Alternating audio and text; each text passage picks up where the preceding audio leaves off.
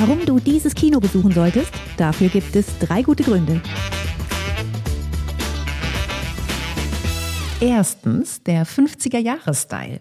Mitten in den Wirtschaftswunderjahren war das Kino ganz neu eingerichtet worden und diese damalige Aufbruchsstimmung, die strahlt die Caligari Filmbühne noch heute mit ihrem Interieur aus. Und zwar von den Schwingtüren aus Messing über die Empore bis hin zu den Leuchten.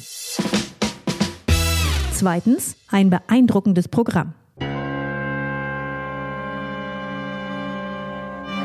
Was du da hörst, ist die Musik zum Horrorstummfilm, nach dem das Kino benannt wurde. Das Kabinett des Dr. Caligari.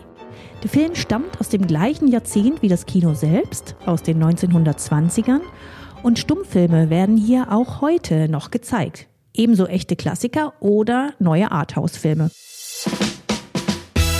Drittens die Krimibühne. Auch das hier